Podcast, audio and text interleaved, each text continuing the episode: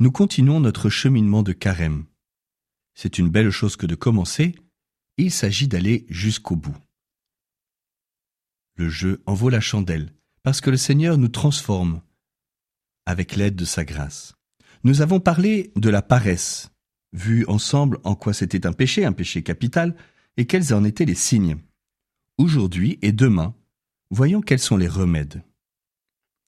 Le premier remède, c'est de retrouver le goût de Dieu.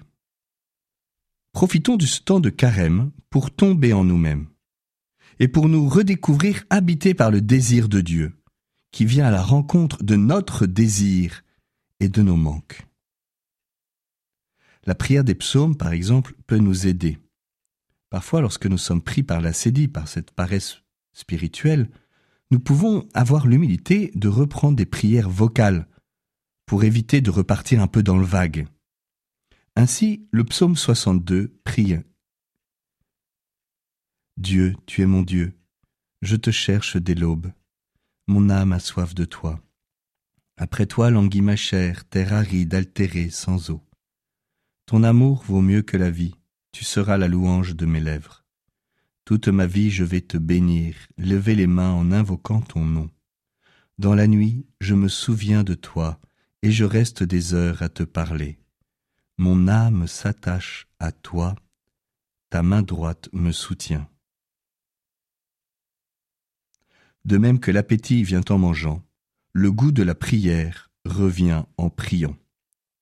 L'essentiel dans notre vie de prière est la fidélité, au-delà de ce que nous ressentons immédiatement dans notre affectivité. Deuxième remède, vivre l'instant présent.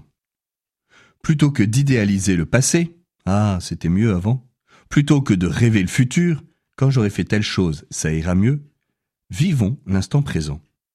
Jésus dit en Matthieu 6, verset 34, Ne vous faites pas de soucis pour demain. Demain aura souci de lui-même. À chaque jour suffit sa peine.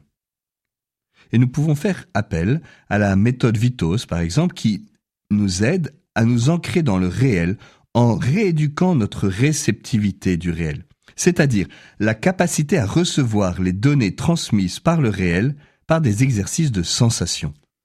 Euh, augmenter en nous cette capacité réceptive. Sainte Thérèse de l'Enfant Jésus nous dit que ramasser une épingle par amour peut convertir une âme. Les petites choses du présent. Troisième remède, persévérer. L'humble fidélité aux engagements déjà pris.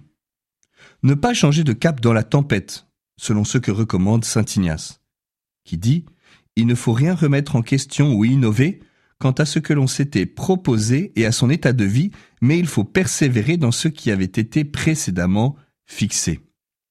La persévérance. Donneau dit persévérer, s'accrocher à la rampe dans la nuit, tenir sous le joug, continuer sur sa lancée, renouveler son don à Dieu dans la fidélité aux petites choses. Cette persévérance, finalement, c'est une forme de courage, peut-être plus caché, plus humble, mais plus profond aussi.